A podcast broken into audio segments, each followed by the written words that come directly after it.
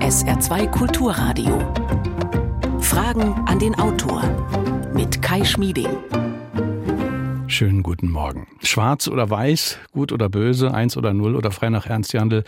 Lechts oder Rings? Wann fing das eigentlich an, dass man sich ständig bekennen soll? Sie kennen das, wenn Sie heute darauf hinweisen, dass wir als reiches Land Menschen in Not aufnehmen sollten, dann sagt die eine Seite, sie seien linksgrün, naiv, Gutmensch und überdies sogar mit Schuld dran, dass sich deutsche Identität auflöst. Wenn Sie andererseits darauf hinweisen, welche realen Probleme es mit der Migration und Integration gewisser Menschen gibt und dass die Zuwanderung möglicherweise irgendwie zu begrenzen sei, nennt sie die andere Seite schnell mal einen Nazi oder zumindest einen Rechten. Ich spitze jetzt zu. Man könnte manchmal den Eindruck bekommen, es geht eher darum, auf der vermeintlich richtigen Seite zu stehen, als über reale Probleme und deren Lösungen vorurteilsfrei zu diskutieren. Woher kommt diese Sehnsucht, die Welt in wir und die, in Freund und Feind einzuteilen? Brauchen wir vielleicht sogar das Böse als Kontrast des Guten? Und was können wir gewinnen, wenn wir aus diesem Schema ausbrechen? Der Kabarettist Florian Schröder hat das in seinem neuen Buch erkundet. Ich freue mich, dass er heute unser Gast ist, zugeschaltet per App. Herzlich willkommen, Herr Schröder. Hallo. Hallo, guten Morgen. Unter Wahnsinnigen, warum wir das Böse brauchen, ist der Titel des Buches. Florian Schröder hat im Rahmen seiner Recherche erkundet, wie wir dem sogenannten Bösen begegnen, beispielsweise im Gespräch mit Sexualstraftätern. Er hat Leute getroffen, die ein Doppelleben geführt haben. Er war aber auch mit den Umweltaktivisten der sogenannten letzten Generation unterwegs. Und er hat sich mit der Gedankenwelt der identitären Bewegung und mit einem ihrer Köpfe befasst. Ist er höchst aktuell nach den Berichten über das rechtsextremen Geheimtreffen in Potsdam. Stellen Sie Ihre Fragen, diskutieren Sie mit Telefon und WhatsApp 0681 65 100, E-Mail Fragen an den Autor mit Bindestrichen dazwischen at sr.de. Unter allen, die sich beteiligen, verlosen wir drei Exemplare des Buches. Herr Schröder, Sie schreiben im Buch, Sie sind eingetaucht in die Welt der, ich zitiere, Kranken, der Irren, der Wahnsinnigen und der bedingungslos Überzeugten, der notorischen Lügner und derer, die immer nur gut und noch besser sein wollen. Was haben denn letztere, die die gut und noch besser sein wollen, mit den anderen in dieser Reihe Reihe gemeinsam?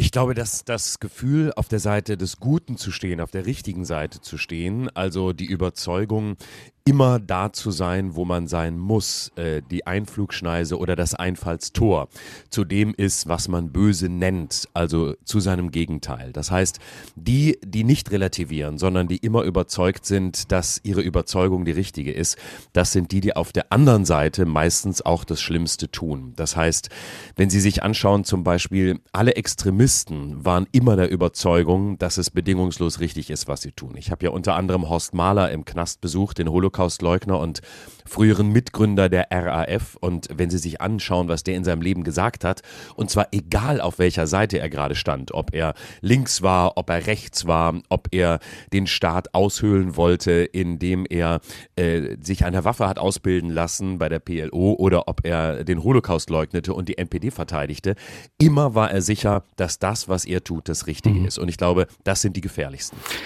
Es ist also äh, ein, ein starkes Schwarz-Weiß-Denken. Diejenigen, die glauben, auf der richtigen Seite äh, zu, zu stehen, die blenden gewisse Dinge aus.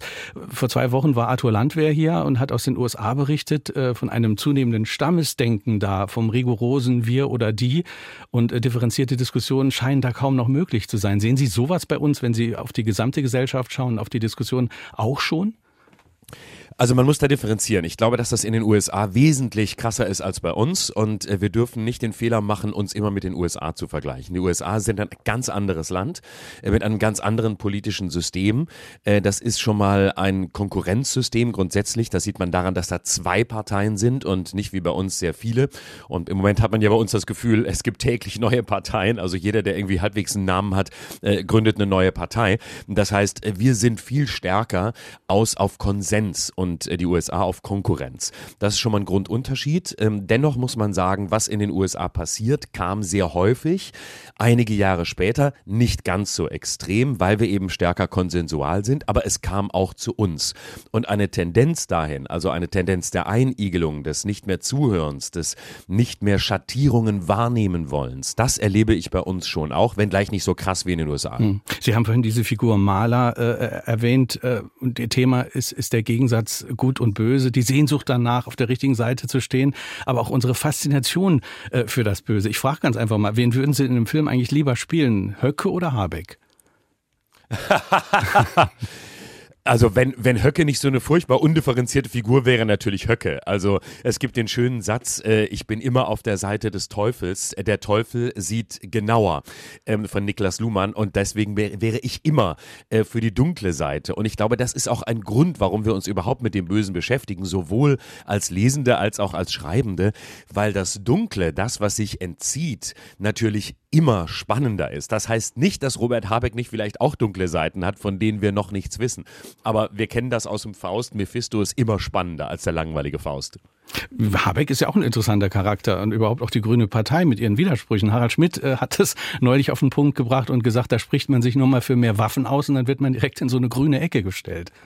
Ja, genau. Und die Grünen sind ja auch nicht mehr das, was sie früher mal waren. Die haben sich ja auch sehr verändert. Insofern kann ich sagen, die Rolle Robert Habeck würde mich schon auch sehr interessieren, insbesondere weil er eine, eine besondere Politikerfigur ist, die ähm, sich eben doch sehr unterscheidet ähm, von der Herangehensweise vieler seiner äh, Mitspieler oder Konkurrenten. Lassen Sie uns mal auf die aktuelle äh, politische Situation äh, gucken. Es scheint ja heute politisches Handwerk zu sein, mit dem Gut und Böse Gegensatz ganz stark zu arbeiten. Ich finde, das wurde bei den Bauernprotesten auch wieder deutlich, äh, bevor man überhaupt fragen konnte, Moment, warum gehen diese Menschen auf die Straße, haben, haben die nicht legitime Gründe dafür, wurde doch sehr stark erzählt, alles ist unterwandert von Rechtsradikalen. Ist das ein Muster, das, das auch Sie im Buch beobachtet haben?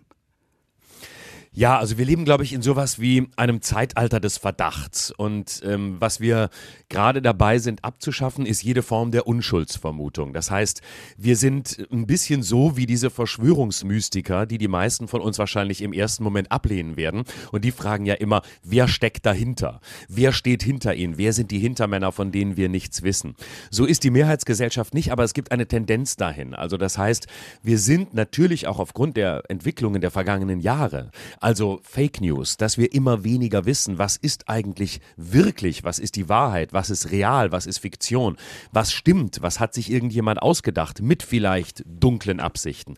Deswegen sind wir auf so einem Weg in eine Gesellschaft des Verdachts. Das heißt, wir gucken eher, was könnte der andere Böses oder Schlechtes im Schild führen, statt uns zu fragen, warum hat der vielleicht Interessen oder warum ist da vielleicht jemand, der gar nicht aus irgendeiner Absicht heraus handelt? Denn wir kennen das ja alle, dass wir häufig Dinge gar nicht tun, weil wir irgendwas im Schilde führen oder weil wir irgendjemandem schaden wollen, sondern einfach nur, weil wir es so tun, weil wir es kennen, weil es bekannte Muster sind, die wir aus der Kindheit haben oder die wir sonst woher haben. Und dann wären wir ja selbst oft schockiert, wenn man uns sofort die dunkelsten Motive unterstellen würden, obwohl wir die selbst gar nicht haben. Auf der anderen Seite gehen wir so mit anderen um. Das heißt, wir unterstellen viel viel mehr, als wir selbst an Dunklem im hm. Schilde führen. Aber interessant ist ja, woher kommt das? Woher kommt dieses Gefühl? Sie haben vorhin gesagt, äh, wir sind sehr konsensual orientiert im Gegensatz zu den USA. Ist das möglicherweise der, der, der Urgrund solcher Entwicklungen, dass es auf der anderen Seite vielleicht auch ein zu viel von Konsens gibt bei uns? Das mag ein Grund sein, ja. Ich glaube schon, dass wir sehr stark äh, jahrelang darauf geeicht waren, dass wir auf der Siegerseite standen. Das war natürlich auch die Geschichte nach 1989. Das heißt, wir gehören zum Westen, wir gehören schon mal zu den Guten, wir gehören zur zivilisierten Welt, wir gehören zu denen, die die Aufklärung hinter sich haben. Und in den vergangenen Jahren, wenn man jetzt die jüngste Geschichte anguckt, gab es eben sehr viele Durchbrüche von äh, Momenten, in denen wir sagen müssen, okay, die waren verunsichern. Und die waren nicht nur verunsichernd, sondern die waren das in einer extremen Schlagzahl. Also nach 1989 kamen die 90er Jahre. Das waren ja Jahre, in denen wir gefühlt die ganze Zeit Party gemacht haben. Ne? Es kam die Love Parade auf, es war leichtes Leben, plötzlich fing jeder an, äh, an der Börse mitzuhandeln. Äh, dann kam der erste Crash 2001, der 11. September, da haben wir gemerkt, wir sind doch nicht nur, wie Helmut Kohl gesagt hat, von Freunden umzingelt, sondern es gibt eben durchaus nach wie vor Feinde, obwohl wir glaubten, wir, wir können doch gar keine Feinde haben, wir haben doch die ganze Welt lieb, aber wir hatten sie eben immer nur lieb, wenn sie so war, wie wir sie wollten. Mhm. Und dann ging es Schlag auf Schlag. Dann kam die Finanzkrise, dann kam 2015 äh, die Migrationskrise äh, durch Syrien, dann äh, folgten die nächsten Krisen, es äh, Corona, also das heißt eine Pandemie, dann der Ukraine-Krieg, jetzt die Situation in Israel und das sind natürlich Momente, die allesamt dazu anstiften, die Welt einzuteilen und die Welt zu ordnen, für sich selbst auch nur zu ordnen und irgendwie einen Überblick zu behalten, wenngleich sich ständig die Vorzeichen ändern und es schwieriger denn je wird. 0681 65 100 ist unsere Nummer. Florian Schröder ist heute Morgen unser Gast. Sein Buch trägt den Titel Unter Wahnsinnigen, warum wir das Böse brauchen. Wir hören eine erste Frage. Ist die Doppelmoral und die Heuchelei einzelner Menschen genbedingt oder kann das Umfeld und die Erziehung dazu beitragen, dass Menschen so reagieren? Wo liegt Ihrer Meinung nach die Schaltstelle? Herr Schröder. Also ich bin kein Freund des Biologismus. Es mag äh, in Menschen sicher biologische Voraussetzungen geben, warum sie in einer bestimmten Art und Weise handeln.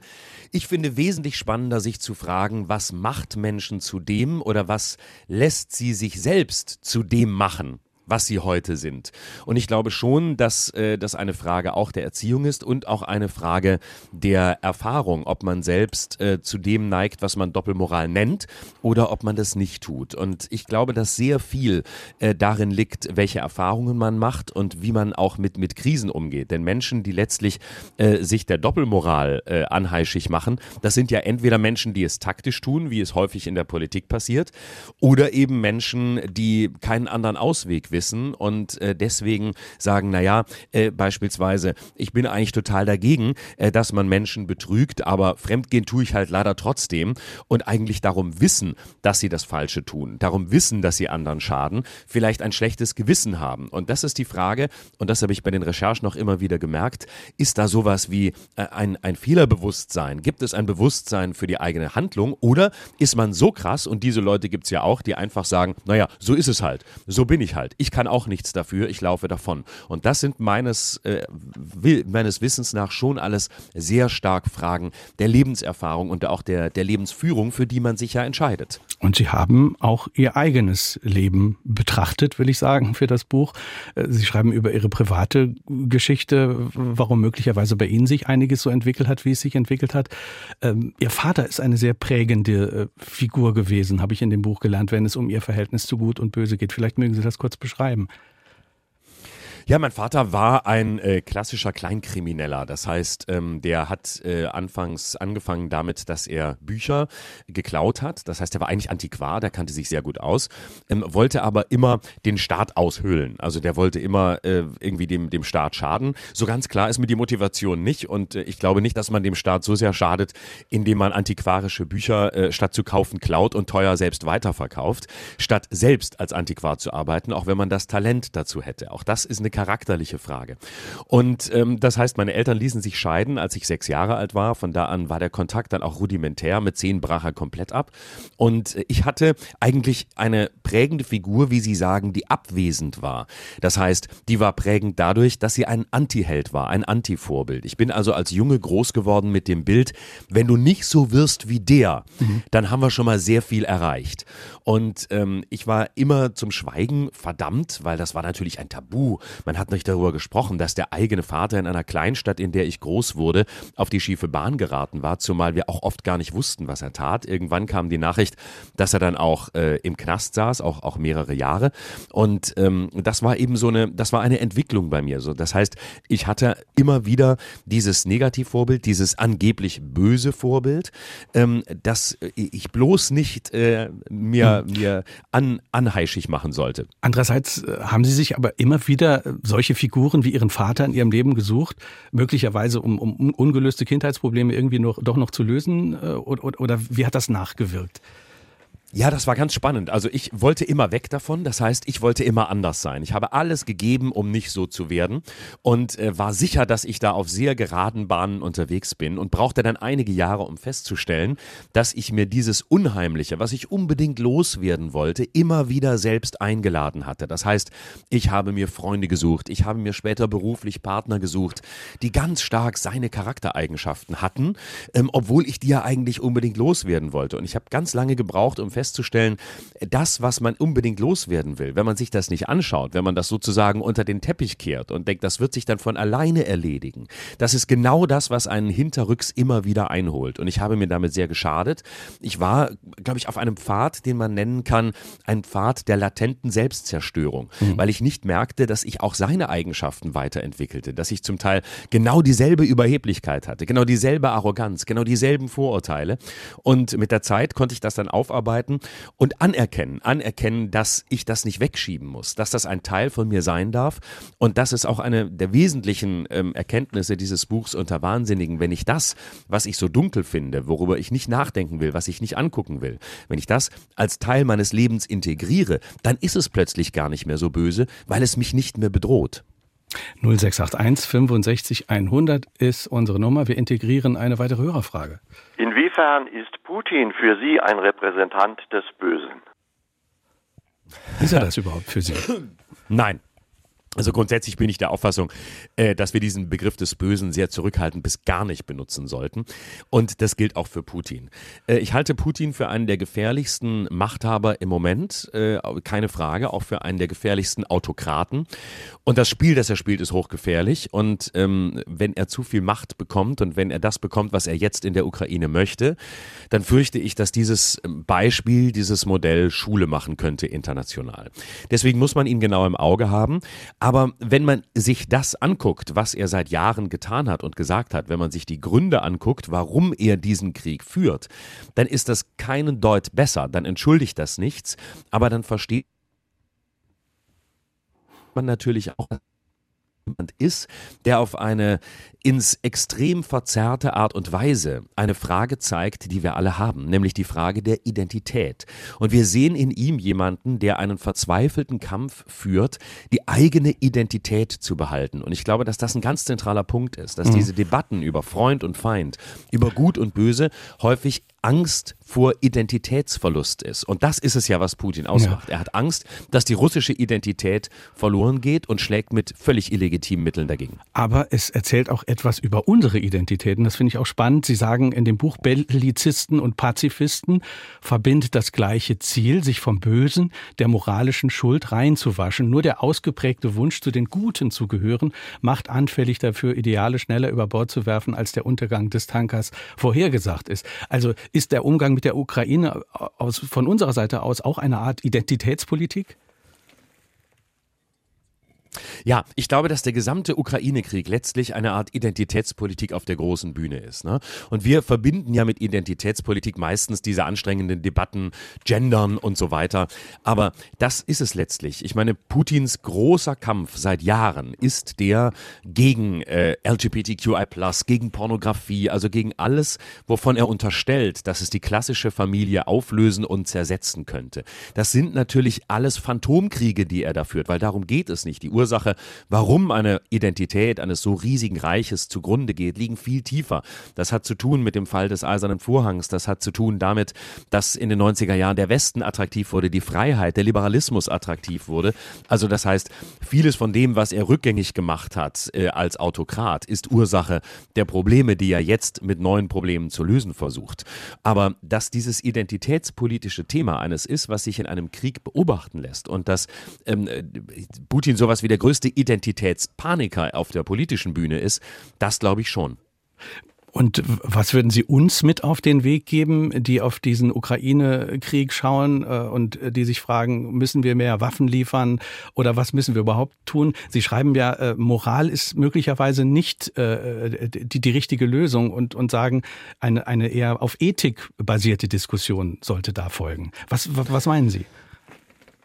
Genau, also ich unterscheide zwischen Moral und Ethik. Ich glaube, dass, äh, oder in meiner Definition ist ähm, Moral etwas Privates. Das heißt, wir können alle unsere Moral haben, aber Moral wiederum ist immer auch in der Nähe der Gewalt angesiedelt. Das heißt, ich kann sagen, äh, moralisch finde ich es unter aller Sau, ähm, dass äh, beispielsweise ähm, Menschen gleichen Geschlechts miteinander Sexualität haben. Dann fragt man mich, warum? Dann sage ich, weil ich es pervers finde, weil ich es widerlich finde, weil ich es nicht sehen will. Das ist Moral.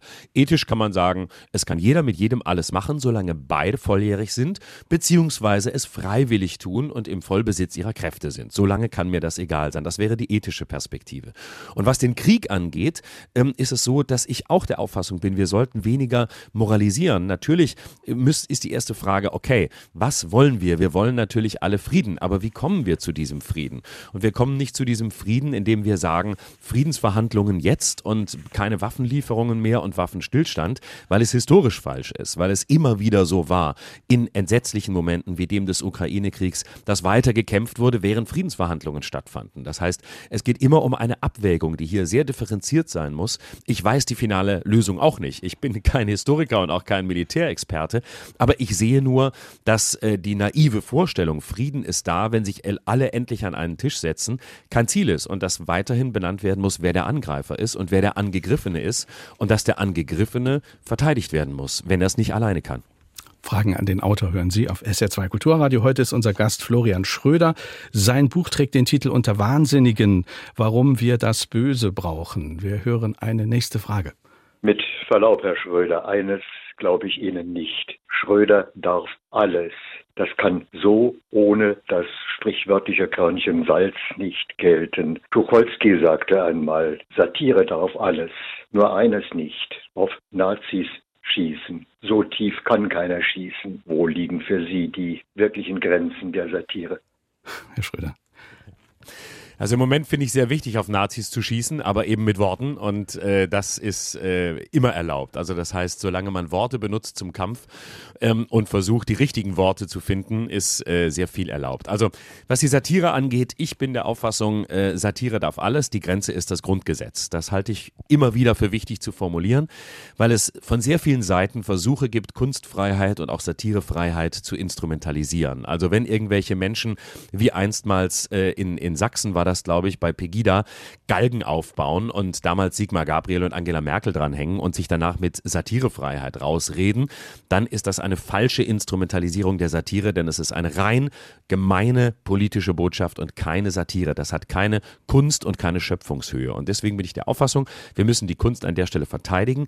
Die Grenze ist das Grundgesetz. Alles, was nicht justiziabel ist, ist erlaubt. Aber, nächste Einschränkung, jeder Komiker, jede Komikerin, jeder Satiriker, jede Satirikerin muss für sich selbst entscheiden, welche Tabus gelten und man muss am Ende des Tages nicht alles machen, was man machen kann.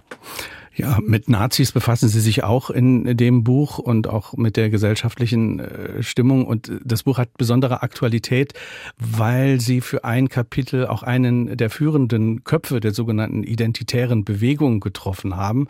Manche sagen, das ist eine rechtsextremistische Jugendvorfeldorganisation, äh, die rechten Parteien den, den Weg bereitet. Ähm, was haben Sie dabei gelernt bei dieser Begegnung mit, mit Martin Sellner? Genau, Martin Sellner ist ein österreichischer Rechtsextremist, der jetzt seit einer Woche ähm, so groß in den Schlagzeilen ist wie selten zuvor, weil er den Impulsvortrag gehalten hat. Bei diesem Treffen im äh, Landhaus Adlon in Potsdam, wo sich AfD-Funktionäre im November trafen, zusammen mit Leuten aus der Werteunion, Unternehmern und so weiter. Und er ist im Grunde einer der Spin-Doktoren dessen, was die AfD am Ende als Partei ausagiert. Ich habe mich für den entschieden, 2018 als Protagonist Protagonisten. Ähm, ich habe ihn dann fünf Jahre begleitet für dieses Buch, weil ich jemanden wollte, mit dem man rechtsextremes Denken verstehen kann, aber der kein klassischer Politiker ist, weil mir das zu vorhersehbar schien. Und er ist Aktivist, ein rechtsextremer Aktivist. Ich hatte ihn dann kontaktiert. Wir haben uns über fünf Jahre immer wieder getroffen. Ich war auch bei einem ähm, Rekrutierungstreffen der Identitären dabei, wo sehr viele AfD-Leute übrigens waren. So viel zum Unvereinbarkeitsbeschluss, den es ja zwischen AfD und Identitären gibt. Und ähm, man kann da wirklich wirklich etwas äh, lernen, nämlich man kann lernen, dass ähm, das, was wir mal so einfach Nazi nannten mit Springerstiefel und Co. heute überhaupt nicht mehr gilt, sondern dass das sozusagen rechte Avantgardisten sind, dass das ähm, rechte Influencer sind, die überaus freundlich agieren, die zum Teil, wie Martin Sellner, sehr belesen sind, sehr intelligent sind und deswegen auch die Aufgabe haben, unsere Sprache radikal zu verändern. Also wenn wir sehen, dass das Unwort des Jahres ähm, Remigration ist, dann ist das natürlich richtig. Aber wenn natürlich dann auch völlig unkommentiert ständig davon gesprochen wird, dann haben sie ihr Ziel erreicht. Mhm. Das heißt, sie versuchen, das in unsere Sprache einzuspeisen, was sie verändert und versuchen, das rechtsextreme Denken, das ausschließende Denken, das alles fremde, zerstörende Denken langsam einsickern zu lassen. Und mhm. das ist die wesentliche Aufgabe. Also Remigration, das ist ja ein Wort, man kann sich die Frage stellen, äh, ob das so sinnvoll war, das zum Wort des Jahres auszurufen, weil ich würde mal sagen, vorher kannte das keiner, jetzt kennen es also umso, umso mehr Menschen. Was ist das, was es wirklich beschreibt? Trifft Deportation ist, also diese Gedanken, die dieser Sellner verbreitet? Es geht also um, äh, um das Entfernen von missliebigen Menschen aus unserem Land in großem Stil? Ich würde sagen, dass es das trifft, ja. Es geht darum, Menschen aus dem Land zu schaffen, die ähm, irgendwie eine Migrationsgeschichte haben. Und ich glaube auch, dass es dabei nicht endet. Wir haben ja jetzt bei diesem Potsdamer Treffen gesehen, was eigentlich alle wussten, was auch Björn Höcke schon in seinen Büchern beschrieben hatte, was mir Sellner auch seit fünf Jahren erzählt hat, das kommt ja dann auch im Kapitel vor, nämlich, dass es eben nicht nur darum geht, dass wir uns schützen oder härter umgehen mit kriminellen Migranten, das stellt ja kein Mensch in Frage, sondern es geht darum, alle loszuwerden, selbst die mit deutschem Pass, die nicht assimiliert sind. Und das ist die nächste Wortschöpfung. Assimilation ist etwas anderes als Integration. Integration. Was wir brauchen, sind gut integrierte Migranten, Menschen, die sich in unsere Gesellschaft integrieren. Das heißt, die die Werte, die wir leben, anerkennen, aber trotzdem Fremde bleiben dürfen, indem sie das mitbringen, was sie ausmacht. Aber das heißt, sie können, sie sind wunderbar integriert, wenn sie ähm, bei uns arbeiten äh, und wenn sie unsere Werte teilen, aber sie können trotzdem, ähm, was weiß ich, als äh, Koch arbeiten und ein türkisches Restaurant eröffnen oder ein iranisches. Da brauchen sie gerade nicht assimiliert zu sein. Das heißt, Assimilation heißt ja eigentlich, werde ein Deutscher, werde genau wie wir. Und das mhm. kann ja keiner wollen. Das ist ja totlangweilig. Und alle die so nicht sind, sollen ja unter Anpassungsdruck kommen und am Ende in ein nordafrikanisches Land gebracht werden. So ist ja die Vision. Das wird aber faktisch nicht funktionieren. Also zunächst mal brauchen sie Gewalt, um die da hinzukriegen. Sie werden die ja nicht mit Lufthansa Business Class dahin fliegen können. Und im nächsten Schritt wird es natürlich nicht funktionieren, weil wohl kaum anzunehmen ist, dass ein nordafrikanisches Land einfach alle nimmt, äh, die eine deutsche rechtsextremistische Partei nicht mehr haben will. Mhm. Und dann wird man Lösungen im Inland finden müssen. Das ist der nächste Schritt. Und darüber reden sie nicht. Und das ist aber die Lösung. Und dann sind wir in den dunkelsten Zeiten. Sie waren ja auch bei, bei einer Veranstaltung mit Sellner, wo er über all diese Sachen äh, gesprochen hat. Äh, und da, da waren ja, wie Sie das in dem Buch beschreiben, äh, in Anführungsstrichen ganz normale Menschen, wenn ich jetzt mal so sagen darf. Also keine krassen Neonazis, will ich mal sagen. Äh, was hat denn diese Menschen, die Sie da gesehen haben, motiviert, dahin zu gehen? Also die, die normalen, sage ich jetzt mal die hat allesamt motiviert, äh, dass da jemand ist, der eine Alternative anbieten kann oder von dem sie glauben, dass er das kann. Das heißt, äh, sie haben in ihm schon so etwas wie einen äh, Propheten gesehen, einer, der eben nicht Nazi ist. Nazi ist auch für sie alle dort etwas gewesen, was man nicht sein will. Das gilt übrigens für viele Vertreter der neuen Rechten. Nazi ist äh, Hitler und das will man ja mindestens vordergründig nicht sein. Das erkennt man an, da ist, das ist nicht anschlussfähig, damit gewinnen sie keinen Blumentopf. Aber wenn sie sagen, ähm, wir sind einfach nur wahre Demokraten und das, was wir hier erleben, ist eine Scheindemokratie und wir sind die wahre Demokratie, dann kommen sie wesentlich weiter. Und das ist, glaube ich, das, woran die anschließen, nämlich zu sagen, wir haben hier gar keine wahre Demokratie und die richtige, die bringen erst wir. Aber diese Demokratie bedeutet eben Demokratie für die, die sich hier anpassen und die so sind, wie sie sich vorstellen, dass man ist. Und das meine ich mit auch die Deutschen sind da durchaus in Gefahr unter einer beispielsweise AfD-Regierung, sofern sie sich eben nicht dafür entscheiden, selbst auch faschistisch oder rassistisch zu sein. Und das ist das, was die Leute da sehen. Da ist jemand, der nimmt sie angeblich ernst.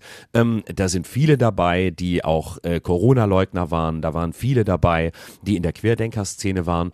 Und was sie eben alle verbindet oder was viele verbindet, ist dieses Denken, ähm, da gibt es Machenschaften hinter dem, was wir sehen nämlich äh, irgendwelche Unternehmen, ähm, irgendwelche äh, global agierenden, äh, meistens äh, jüdischen Pläne.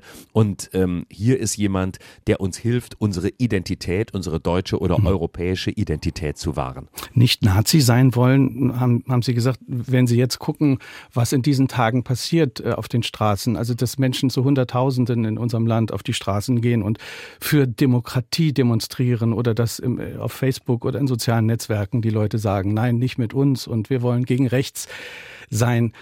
Könnte man vor dem Hintergrund, äh, dass die Leute, die da dem Sellner hinterherlaufen, nicht Nazi sein wollen, könnte man die Hoffnung haben, dass, dass diese ganzen Aktionen ein Umdenken bewirken bei den, ich sag mal, 20, 30 Prozent, äh, die da diese Partei angeblich wählen wollen?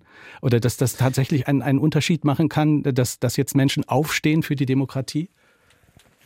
Also ich finde das super. Ich finde das auch toll, dass das so schnell so viele Menschen äh, auf die Straße bringt. Und äh, das ist ein erster großer Schritt, aber es ist auch ein wichtiger Schritt.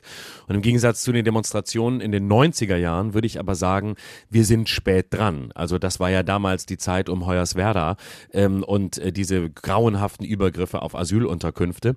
Heute müssen wir sehen, dass die AfD eine Partei ist, die sich als, als äh, ja man muss fast sagen, als, als Geschwür schon sehr weit entwickelt und äh, zum Teil schon metastasiert hat. Ich glaube, so schön ich diese Proteste finde, dass hier gleichzeitig auch ein bisschen äh, die Bekehrten predigen, nämlich die, die sowieso schon auf der richtigen Seite stehen oder es glauben und äh, dass die, die AfD wählen, diese 20 Prozent oder mehr, mittlerweile größtenteils, mindestens ist es das, was die Umfragen hergeben, ein genuin rechtsextremes, rassistisches Weltbild haben. Das heißt, die Legende von der Protestpartei hat nie gestimmt oder stimmt mindestens heute nur sehr eingeschränkt. Es ist nach meinen äh, Zahlen, die ich zuletzt gelesen habe, ein gutes Drittel ähm, der AfD-Wähler und Unterstützer, die nicht rassistisch denken, sondern die vielleicht einfach verunsichert sind und die Sorgen haben oder Ängste haben oder glauben, es muss jetzt mal jemand anderes ran.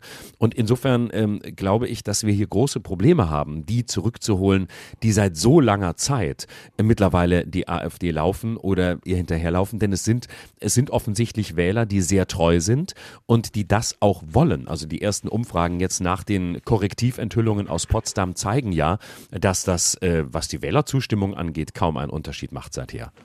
0681 65 100 ist unsere Nummer. Wir haben einige weitere Hörerfragen. Wir wollen eine nächste hören. Ist das Böse nicht eventuell schon eine Krankheit? Und warum brauchen wir das Böse? Äh, ist es nur, damit sich alle Gesunden eventuell darüber die Nase rümpfen können? Ein interessanter Gedanke. Ja, das, also das, das trifft es ziemlich gut. Also ich glaube schon, dass es ähm, etwas ist, was ähm, vielen hilft, äh, vielen hilft, ähm, sich selbst äh, für immun zu erklären, also eine Art Scheinimmunität herzustellen.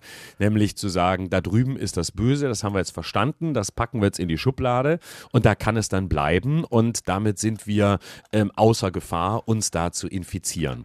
Und ich glaube, dass wir ähm, eher ein Problem haben mit Immunisierung. Und wenn wir uns den Begriff medizinisch angucken, dann funktioniert ja Immunisierung so, dass wir uns äh, gezielt auch dem Gift aussetzen, um uns zu immunisieren, um Abwehrkräfte äh, zu stärken. Aber unser Umgang mit dem Bösen scheint mir häufig einer zu sein, das Böse wegzusperren, um sich bloß nicht zu infizieren. Und das funktioniert, glaube ich, nicht. Und deswegen habe ich ja auch dieses Buch geschrieben und gesagt, ich gucke mir das Böse an, aber ich als Autor habe eben auch die Aufgabe, es einzuordnen. Das heißt, ich führe nicht Interviews mit Menschen, die wir als böse beschreiben würden und drucke sie seitenweise ab, sondern ich erzähle Geschichten von ihnen. Ich begegne ihnen als Reporter und zeige sie so, wie sie sind und sich, sich zeigen, aber ordne sie auch ein. Und das ist mir wichtig, ähm, weil ich glaube, es ist ganz entscheidend, sich auch anzugucken, wie rätselhaft Menschen sind und zu sehen, dass es auf viele dieser Geschichten erstens keine endgültige Antwort gibt, auch auf diese Menschen nicht, dass man sie nie final verstanden hat und fertig mit ihnen ist und dass man zweitens darum auch nicht vorschnell urteilen sollte, sondern genau hingucken sollte und sich auch überraschen lassen sollte, auch von dem, was als böse gilt und nicht einfach glaubt, es ist weg, also bin ich es nicht, hm. sondern bin jetzt auf der guten Seite. Da frage ich nochmal nach dem identitären Sellner, den Sie getroffen haben. Hat Sie da irgendwas besonders überrascht an der Begegnung mit diesem Menschen? Ja, natürlich. Äh, überrascht hat mich die, die äh, große Bereitschaft, sich begleiten zu lassen über lange Zeit. Auch die Bereitschaft, sich mit mir auszutauschen. Und ich glaube, und das muss man auch sagen, bei aller, bei aller Gegnerschaft im Denken und bei aller Gegnerschaft in den Zielen, ähm, auch die Bereitschaft, äh, sich tatsächlich mit jemandem wie mir zu unterhalten. Also aus seiner Sicht bin ich natürlich ein klassischer Linker und ähm, er hat das auch immer wieder gesagt. Das sind ja Leute, die er nicht trifft. Das sind ja Leute, die mit ihm nicht sprechen. Und ich war natürlich auch äh, überrascht von der, von der großen Zugänglichkeit, ähm, von, der, von der Freundlichkeit und von der, und das muss ich deutlich sagen, natürlich auch scheinbaren Harmlosigkeit. Denn dass er sich mir geöffnet hat, ist natürlich auch nicht etwas, was ich für bare Münze nehmen kann. Das heißt, ich kann nicht sagen, der ist aber nett, er ist leider, leider, leider ein Rechtsextremer, aber er ist nett, sondern ich muss natürlich immer auch einpreisen, dass jede Freundlichkeit mir gegenüber eine gegnerische ist, eine strategische ist, mit der ich arbeiten muss und die ich mindestens kenntlich machen muss und in Frage stellen muss. Mhm. Wir hören eine nächste Frage. Wenn ich ein Baby sehe, was überhaupt noch nichts an Prägung im Kopf hat, nur Genetik. Und ich weiß genau, dass dieses Baby dann durch die Kultur, wo es aufwächst, geprägt wird. Und zwar bis in die Haarspitzen. Und überhaupt nichts dafür kann, ob es Moslem, Christ oder rechtsradikal wird. Dass es wirklich eine Prägungssache ist. Nicht mal diese Tatsache ist den meisten Menschen von uns wirklich bewusst und wir beschuldigen uns gegenseitig letztlich unserer Herkunft. Ist das nicht ein Grundübel, eine Wurzel des Bösen? Das ist eine sehr gute Frage. Also zunächst äh, ist, ist es völlig richtig, ähm, was der Hörer sagt, ähm, dass wir natürlich eine Prägung haben, die wir, die wir einpreisen müssen. Ich finde, dass es heute ähm, einen schwierigen Umgang mit dem Thema gibt. Ähm, ich glaube, man kann sagen, es gibt eine Art von Unschuldsvermutung, die ich so benennen würde. Jeder Mensch hat natürlich eine Handlungsfreiheit und für diese Handlungsfreiheit ist er verantwortlich. Das heißt, er weiß, was er tut oder was er nicht tut. Aber es gibt natürlich eine Prägung dahingehend, dass jeder Mensch auch das tut, was er tun kann. Das heißt, er funktioniert, weil er in einer bestimmten Hinsicht geprägt wurde, bestimmte Erfahrungen gemacht hat. Und die Frage ist, wie bewusst funktioniert er? Ich bin aber kein Freund zu sagen, na ja, das ist alles nur Prägung und Menschen dann aus ihrer Verantwortung zu nehmen. Also zu sagen, na ja, so war es halt nun mal. Ähm, das ist auch zu wenig. Ich glaube, wir müssen da abwägen. Aber ich bin auch dafür zu sagen, lasst uns genau hingucken. Ich habe zum Beispiel im Buch, und das hat mich wirklich nachdrücklich beeindruckt, ich habe im Buch eine, eine Geschichte eines, eines jungen Gewalttäters erzählt oder erzähle sie, der jetzt 23 ist, der seit er 16 ist in der forensischen Psychiatrie sitzt. Das heißt, ähm, der hat sein Leben lang Gewalt begangen. Der hat äh, andere brutal zusammengeschlagen, hat viele Drogen genommen ganz früh und der, der kennt nur Gewalt. Und der geht einen ganz beeindruckenden Weg, um sich da rauszuarbeiten, um sich in ein Leben vorzuarbeiten, in dem er ohne Gewalt klarkommt. Und er kommt aus Verhältnissen, in denen es auch nur Gewalt gab. Das heißt, beide Eltern waren heroinabhängig. Also sein Vater ist gestorben an Heroin. Der hat seine Mutter so brutal verprügelt, Tag und Nacht, dass mhm. der nichts anderes kennt. Und der sagte selbst, ich kenne nur Gewalt. Ich habe lange gar nicht damit umgehen können, wenn ich mich ungerecht behandelt gefühlt habe, wenn mir irgendwas nicht gepasst hat, dann habe ich eben zugeschlagen. Und da saß ich häufig daneben und dachte, was will ich da sagen? Wenn ich aus denselben Verhältnissen gekommen wäre, könnte ich mich dann mit Worten wehren? Könnte ich dann hier sitzen und sprechen? Nein, dann würde ich vielleicht auch zuschlagen, weil ich es nicht anders kenne. Und ähm, das ist ein sehr schönes Beispiel dafür, dass man das einpreisen muss, genau wie es der Hörer sagt. Das ist seine Prägung. Aber gleichzeitig sehen wir jemanden, der Verantwortung dafür übernimmt und mit großen Rückschlägen und großen Schwierigkeiten und auf einem langen, schwierigen Weg versucht, sich auf einen anderen Weg, auf andere Bahnen zu begeben, was mich dann umso mehr beeindruckt hat. Martin Rees äh, hat uns geschrieben an äh, WhatsApp 0681 65 100. Konrad Lorenz als renommierter Verhaltensforscher hatte vor Jahrzehnten ein viel beachtetes Buch geschrieben und auch Genetiker wollten das Böse in den Erbanlagen dingfest machen, also auch wieder das Thema hier. Äh, heute sind durch molekulare Genetik und Epigenetik zahlreiche andere Erkenntnisse verfügbar. Ist das Böse, wenn es unverschuldet Bestandteil des Wesens ist, nicht per se sozusagen entschuldigt? Was sagen Täter und Opfer. Es gibt selten absolut empathielose Menschen, die das nicht nachvollziehen können, was sie anderen antun, schreibt uns Martin Rees. Auch vielleicht im Zusammenhang mit den Menschen, den Sie da getroffen haben. Wie würden Sie diese Frage beantworten? Ja, also Konrad Lorenz war natürlich damals äh, sehr aktuell, ist es mittlerweile, ist es mittlerweile nicht mehr. Trotzdem habe ich ihn auch an einigen Stellen aufgeführt, weil er natürlich ein wichtiger, äh, ein, ein wichtiger Autor ist und ein wichtiger Pate für eine, für eine Entwicklung.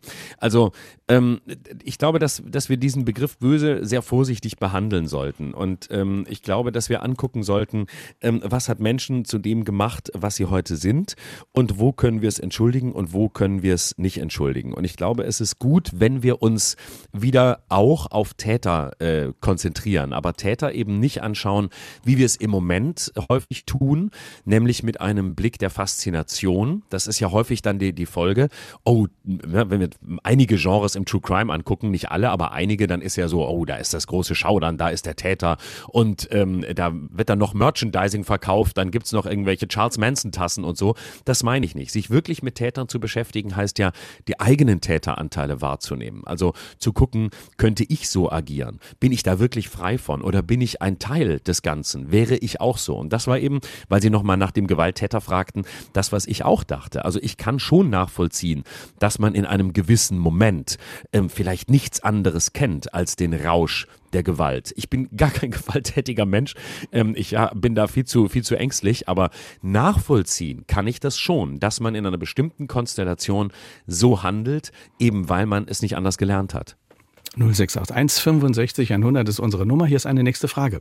Laut wissenschaftlichen Untersuchungen gelten drei bis fünf Prozent der Bevölkerung als Psychopathen. An der Spitze großer Unternehmen sind es bereits über zehn Prozent. Noch höher liegt der Anteil an Psychopathen bei Spitzenpolitikern. Belohnt die Welt psychopathische Eigenschaften?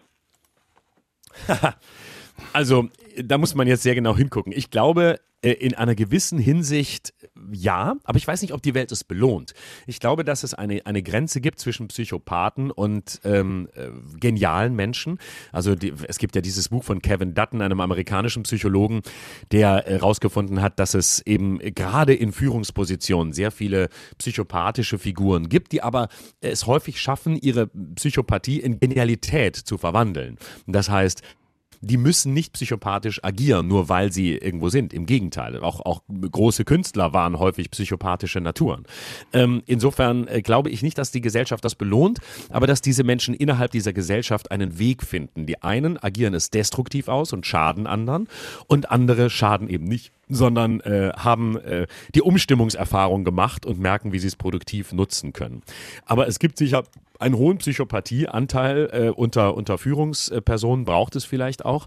Und ähm, es ist ja auch gar nicht, es ist ja gar nicht so dramatisch. Man muss eben nur genau hingucken, was machen die. Und in dem Moment, in dem sie destruktiv werden, muss man natürlich aktiv werden, muss man es auch, äh, muss man auch dagegen aufbegehren und aufstehen, wenn man das merkt. Weil es gibt natürlich auch den Grenzbereich, wo der, der zunächst ähm, produktiv scheint oder scheint sich im Griff zu haben und das Psychopathische auslebt, aber äh, kondensiert kompensiert, plötzlich kippt und dann man hat das Gefühl, oh, da ist aber jemand, der schadet anderen und da muss man immer wieder Menschen ermutigen, dann auch angstfrei dagegen vorzugehen. Wir hören eine nächste Frage. Brauchen wir das Böse, um das Gute zu erkennen?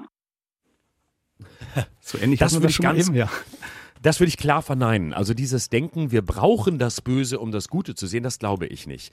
Das wäre, ähm, das wäre eine, eine, eine falsche Ethik, weil das würde ja bedeuten, dass wir nicht in der Lage sind, ähm, einfach nur das Gute zu sehen. Das würde ja, wenn ich jetzt zuspitze, bedeuten, ich muss erst jemanden hassen und ihn so behandeln wie jemanden, den ich hasse, also ihn versuchen zu vernichten. Äh, ich muss also, ich sag jetzt mal, jemanden erst verprügeln oder versuchen umzubringen, damit ich sehen kann, wie es ist, jemanden zu lieben. Aber ich kann ja auch jemanden lieben, ohne dass ich gehasst habe.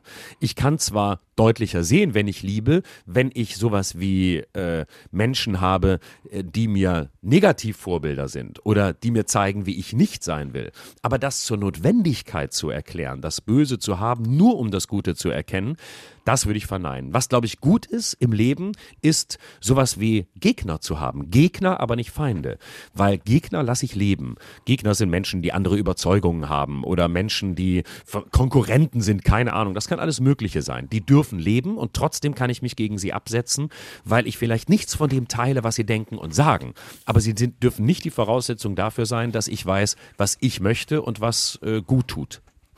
Kann ich dann Rechtsextremisten, wie wir sie zurzeit erleben, mit, mit ihrem Gedankengut dann einfach so als Gegner auffassen? Muss ich die nicht als Feinde sehen, wenn ich äh, auf, auf, der Seite der Menschlichkeit sein will? Oder in, wie hilft uns das weiter im Umgang mit, mit dieser gesellschaftlichen Herausforderung durch Rechtsradikale und Rechtsextremisten gerade?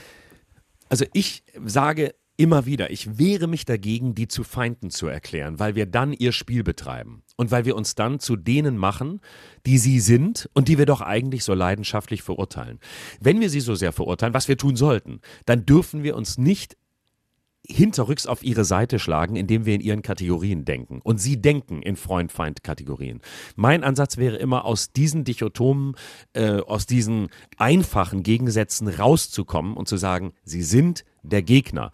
Wenn ich sie zu Feinden erkläre, möchte ich sie vernichten. Das ist das, was sie wollen, das ist ihre Logik. Wenn ich sie zu Gegnern erkläre, dann kann ich immer noch sagen, sie sind der oberste Gegner. Mein ganzer Kampf gilt ihnen. Aber es bleibt eben ein diskursiver Kampf. Es bleibt der Versuch, sie mit allem zu schlagen, was die Demokratie, was die Meinungsfreiheit, was die Demonstrationsfreiheit hergibt. Und das ist was anderes, als jemanden zum Feind zu machen. Dafür würde ich immer noch plädieren. Es ist ein diskursiver Kampf äh, äh, eine äh, populistische Bewegung, äh, die, wie Sie schreiben, vor allem mit dem mutigen Dagegen, dem Nein sagen wirbt, ohne wirkliche Lösungen anzubieten. Wie begegnet man dem? Also ist man dem überhaupt gewachsen? Und was bewirkt dieser Geist des Widerspruchs, des Nein-Sagens möglicherweise?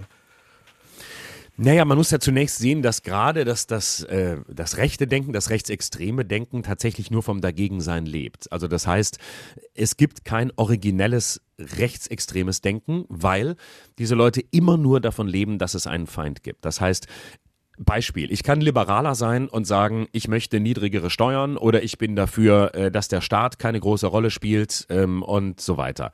Ich kann ein Grüner sein und sagen, ich bin dafür, dass wir mehr Umweltschutz betreiben und dass wir Inlandsflüge verbieten und so weiter.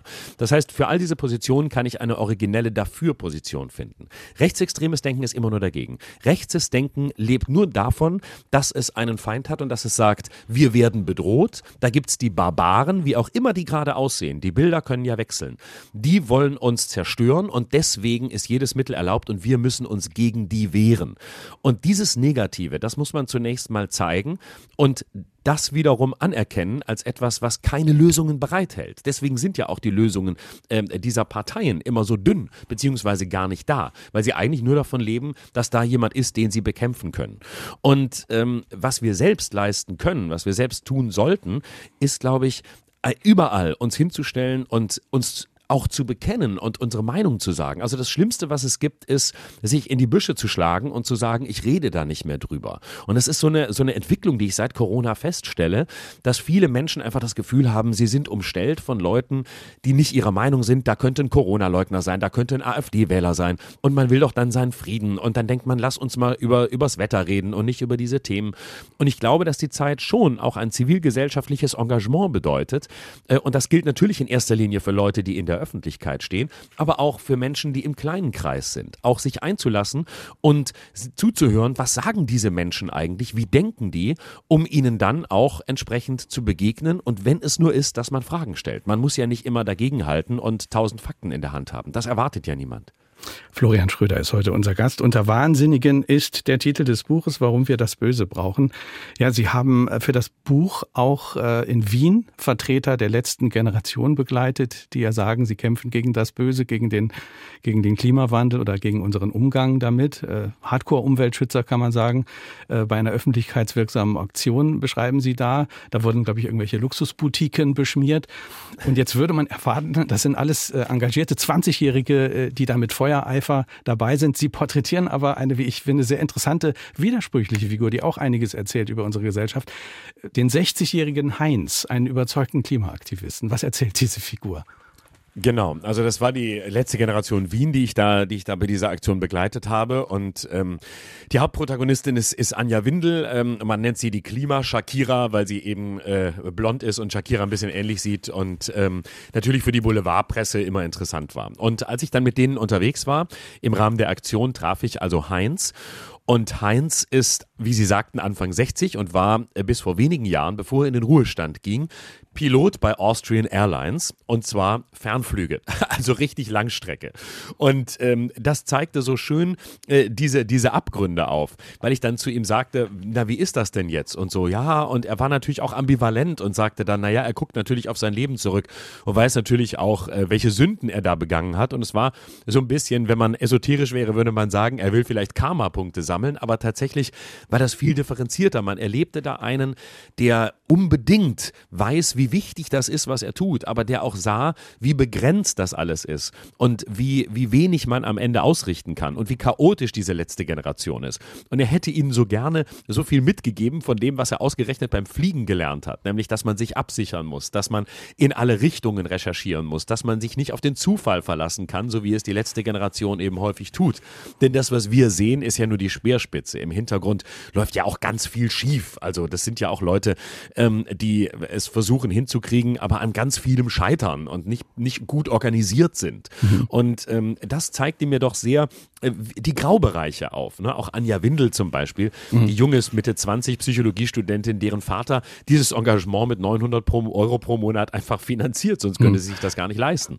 Also das sind so ein bisschen auch die Widersprüche, aber auch weil einige Hörer uns jetzt auch geschrieben haben, warum wir nur über Rechtsextreme reden und nicht auch über linksextreme Gefahr. Wenn wir jetzt mal beim Beispiel der letzten Generation bleiben, wenn ich das Buch richtig verstanden habe, dann wollen die ja auch die Demokratie, wie wir sie kennen, äh, ja eher so ein bisschen abwickeln, weil die Demokratie ist in ihren Augen hinderlich bei der Weltrettung. Wenn man jetzt mal ganz böse ist, sage ich jetzt, oder vielleicht ist die Formulierung doof, ist das nicht eine Parallele zu den Identitären? Ja, absolut. Und es ist wichtig, dass Sie das ansprechen, weil ich darüber auch gerne reden möchte und wir da auch hingucken müssen. Wir müssen unterscheiden. Ich finde es falsch, Links- und Rechtsextremisten gleichzusetzen. Das wird beiden nicht gerecht. Die arbeiten mit unterschiedlichen Mitteln und unterschiedlichen Zielen. Und äh, der, das erste Ziel ist, den Rechtsextremismus als größte zu, Gefahr zu bekämpfen. Dennoch ist bei der letzten Generation etwas äh, zu beobachten, was auch ähm, sehr aufmerksam einen sein lassen muss. Nämlich, dass sie selbst sagen, klar, innerhalb der letzten Generation wissen wir, dass die Demokratie und ihre Verfahrensweisen zu langsam sind für das, was wir brauchen, um die Welt zu retten.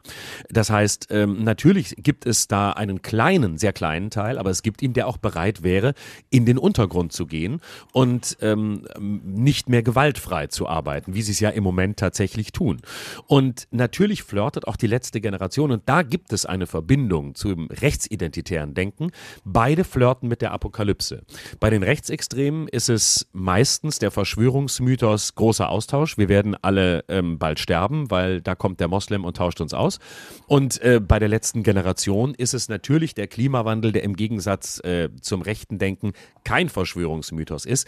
Aber das Denken in Apokalypse und das Denken in einer Situation, in der es keinen Ausweg gibt, entzieht sich auch der Rationalität und lässt keine Diskussion mehr zu. Weil in der Apokalypse ist alles, was ich tue, Notwehr. Und da gibt es punktuell, ich betone punktuell und unter unterschiedlichen Voraussetzungen eine Nähe zwischen rechtem Denken und dem Denken der letzten Generation. Nämlich dem Denken, es ist im Zweifel jedes Mittel erlaubt, um die eigenen Ziele zu erreichen. Und da wird es dann auch auf dieser Seite ähm, sehr düster. Also, wenn wir jetzt in den letzten vier Minuten äh, nochmal über das äh, sprechen, was wir lernen können, vielleicht aus dem Buch, was wir mitnehmen können, alle, Sie plädieren sehr stark äh, für, für Ambivalenz. Ähm, schaffen wir das denn, diesem vereinfachenden Gut-Böse Schema dauerhaft uns zu entziehen?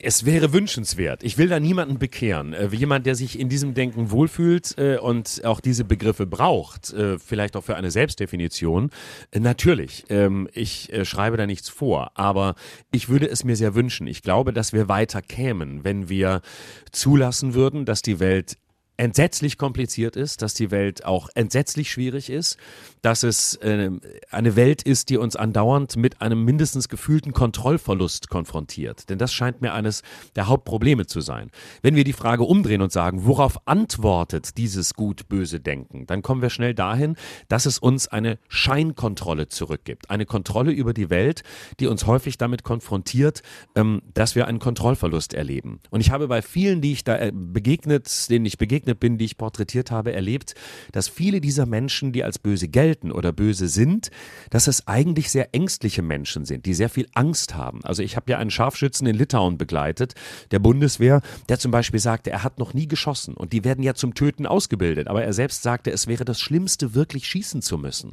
Das heißt, es gibt auch ganz viel Angst und ich glaube, es wäre vielleicht manches damit getan, wenn wir eine Sprache der Angst entwickeln würden, weil ich glaube, das haben wir nicht. Vieles, was sich ausdrückt in das ist der Feind, das ist das Böse, ist ein Spiegel unserer Ängste und unserer Ohnmacht. Und wie können wir zu einer, einer Sprache auch miteinander kommen, in der Ängste Platz haben, in der das Staunen Platz hat und in dem etwas Platz hat, was sich eben all dem entzieht, wo wir aber trotzdem sagen dürfen, ich habe vielleicht Ängste ähm, davor, dass äh, zu viele Menschen aus anderen Ländern zu uns kommen und trotzdem bin ich kein Nazi. Oder ich bin verunsichert von dem, was mich im Moment umgibt, aber deshalb bin ich noch nicht jemand, der zurück will in die Vergangenheit und ähm, äh, Friedensmanifeste schreibt oder Kriege führt. Hm. Und ich glaube, in diesem Dazwischen uns anzusiedeln und nachsichtig zu sein und die Unschuldsvermutung gelten zu lassen, wäre vielleicht ein erster Schritt. Hm. Eine Minute haben, haben Sie noch. Ich frage das gerne in, in diesen schwierigen Zeiten. Alle, die hier zu Gast sind, was macht Ihnen nach Ihrer Recherche für das Buch, was macht Ihnen auch wirklich Hoffnung für die Zukunft? Hoffnung für die Zukunft macht mich, dass äh, Menschen so rätselhaft und differenziert sind, dass man, je näher man ihnen kommt und je mehr man sich auf sie einlässt, umso weniger mit ihnen fertig ist. Und es gibt einen schönen Satz von Peter Handke, der mal sagte, ein Mensch, mit dem ich fertig wäre, also den ich wirklich vollends verstanden habe, wäre ein völlig uninteressanter Mensch. Und ich glaube, wir dürfen nicht fertig sein mit nichts und niemandem und dann bleibt es auch spannend. In diesem Sinne, müssen wir immer weiterreden und weiter nachfragen und nie das Gefühl haben, ich habe alles schon verstanden. Genau, das wäre das Ziel. Dankeschön, Florian Schröder. Schöne Grüße. Danke Ihnen ganz herzlich für das Gespräch heute Morgen. Vielen Dank für die Einladung. Hat viel Spaß gemacht. Uns auch. Unter Wahnsinnigen. Warum wir das Böse brauchen, ist der Titel des Buches erschienen bei DTV.